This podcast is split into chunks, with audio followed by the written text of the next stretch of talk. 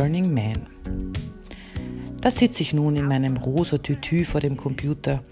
Ja, eine Freundin aus meiner Mädelrunde hat heute Geburtstag.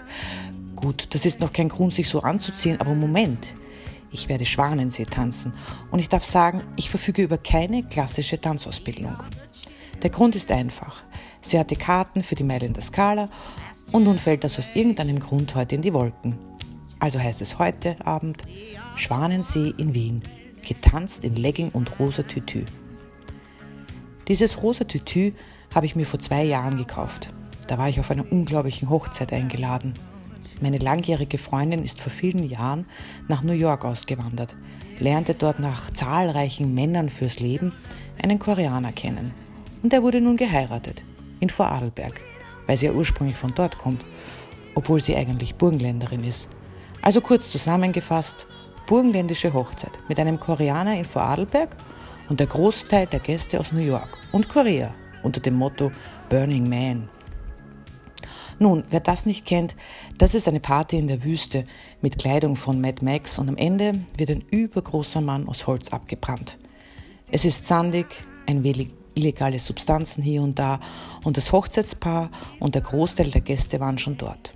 Ich will sagen, sehr schräg. Eigentlich war es nicht mal eine Hochzeit, sondern vielmehr das Fest zur Hochzeit. Dieses fand nun in der alten Villa Mount im Bregenzer Wald statt. Die Villa war einst das Jagdschloss eines Engländers und ging nach zahlreichen Mord- und Totschlaggeschichten durch diverse Hände. Und nun wurden dort Feste gefeiert. Als wir dort oben ankamen, tönten tiefe Herzschläge aus den Boxen.